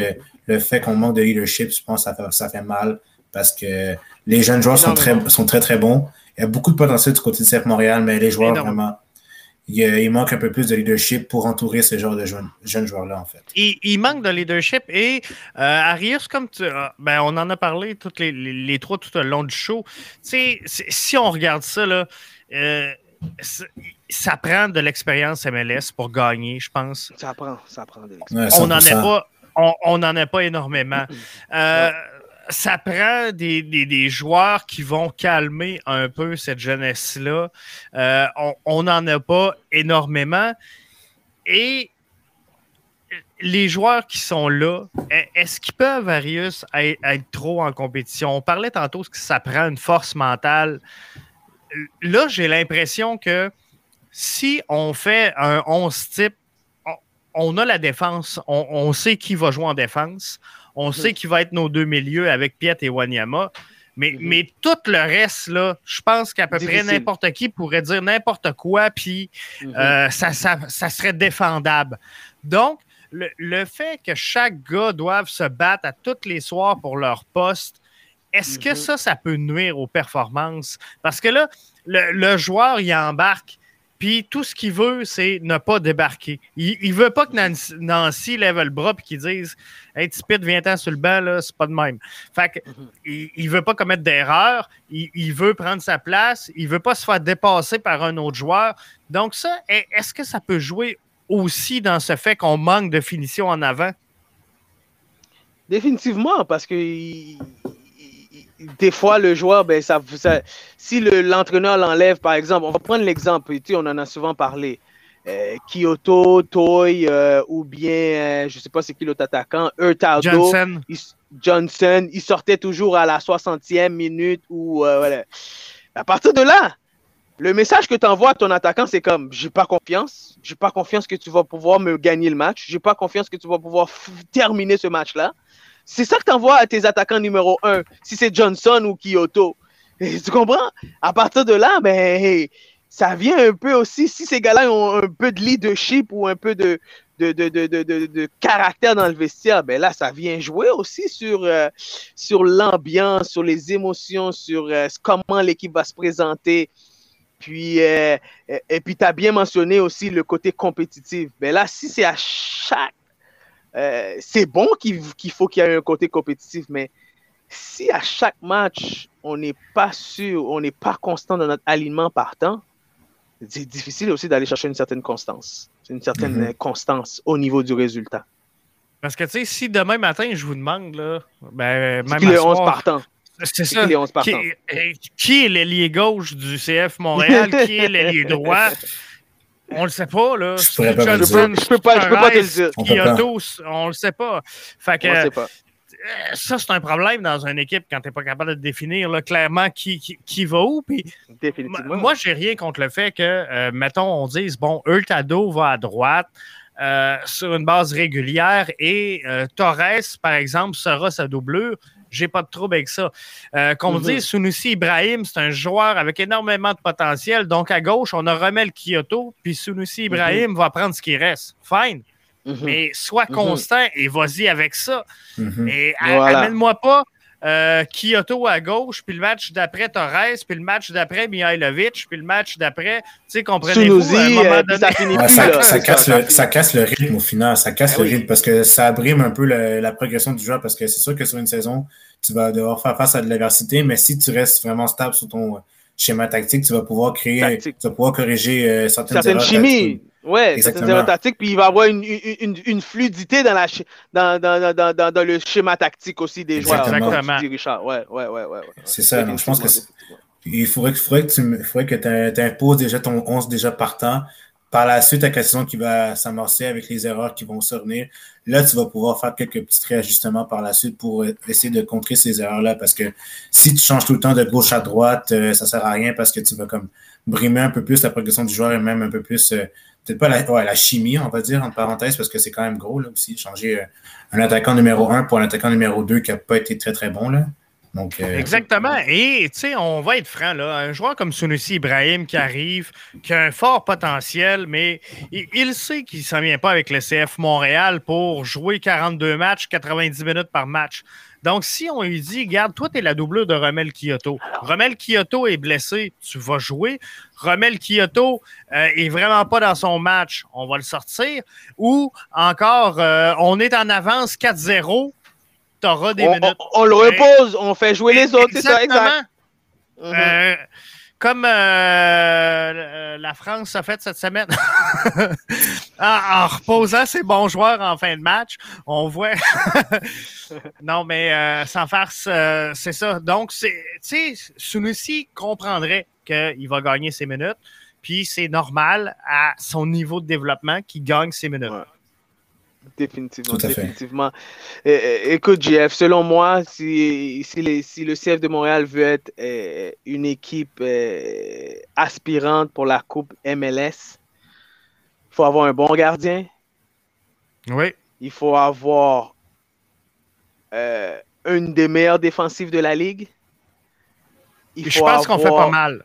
Présentement, là, sincèrement, fait- je pense on qu'on fait est pas bien. mal. Ouais, on fait pas mal. Puis Diop fait en sorte que euh, il nous sauve euh, certains matchs des fois. OK? même Pantémis aussi, très, très bon. Même Pantémis aussi il fait quelque chose. Et je pense qu'il nous faut un très bon milieu offensif puis un très bon attaquant offensif. Mhm. C'est Donc- ce qui reste à régler. C'est ce qui reste à régler. Mihailovic, il amène quelque chose, oui, c'est mais c'est pas encore le type de joueur qui va prendre la balle puis qui va faire euh, la, la différence puis qui va garder le momentum du match, qui va faire la différence dans le match là. C'est pas c'est pas encore ce style de joueur là. Donc il, il nous manque il nous manque quelqu'un au milieu de terrain pour constamment fournir des ballons à nos attaquants. Puis il nous manque un attaquant numéro un constamment qui nous met des buts à chaque deux matchs ou à chaque match. C'est Mhm. ça, exactement. Cette consistance-là, c'est ce qu'il faut régler Cette constance-là. euh, Ouais, ouais, de, devant le milieu. Parce que dans le fond, si je pars du derrière, là, Diop, Pantémis, moi, je suis à l'aise. Euh, Ouais. défensive, si je prends la défensive à 3, je suis à l'aise. Euh, Ouais. Piet, Piet euh, Wanyama, milieu défensif. J'ai pas de trouble avec ça. Broguillard. C'est passable. C'est pour ça. c'est Pour ça, moi, c'est passable. exactement. Euh, Broguillard dans, dans le cou- couloir droit, ça fait, ça fait le travail. Ça fait couloir ouais. gauche, mais là, il faudrait peut-être régler euh, latéral gauche. Euh, c'est peut-être un petit peu Mais plus je pense que Kiza, mais le fait qu'il était blessé au début, ben si Kiza n'était pas blessé au début, je pense qu'il aurait fallu continuer avec Kiza, Ouais. qui était un, un- qui était un ailier gauche naturel. progression. Qui est un, un- ouais, en progression, qui est un latéral gauche Lassie. naturel. Oui, aussi. Ouais, la Silla aussi. Pananen aussi, ouais. Oui, la c'est la ça. Palanen aussi. Oui, qui euh, vient de rejoindre l'équipe, fait que euh, on devrait le voir bientôt. lui aussi. Donc, euh, lui il a eu Hey, une belle ça- expérience de l'Euro. Donc, euh, j'espère qu'il va amener cette expérience-là avec. euh, Ouais, je pense que ça va aider. ouais, définitivement. Ça va euh, Ouais. faire le tour pour ce soir. Je voulais qu'on euh, tourne les matchs, mais là, finalement, ça fait déjà 1h20 Hey, podcast ça, avant. une heure et vingt, hey, on s'ennuyait, on s'ennuyait, on s'ennuyait, Jeff. Ben, c'est ça, fait que ça a super bien été. Euh, fait qu'on va revenir. La semaine prochaine, on va recommencer à faire la tournée des matchs. Euh, voir là, euh, qu'est-ce qui euh, retient euh, l'attention. On va suivre également, semaine prochaine, euh, on va se parler de l'euro. Parce que là, on avance dans le tournoi, puis euh, on va regarder ça. Euh, la Belgique va l'emporter, les gars. Euh, vous pouvez le noter Yes. aujourd'hui.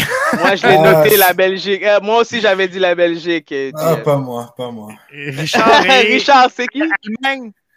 Moi, c'était la France, mais écoutez. on Oh, bye bye, Richard. Mais...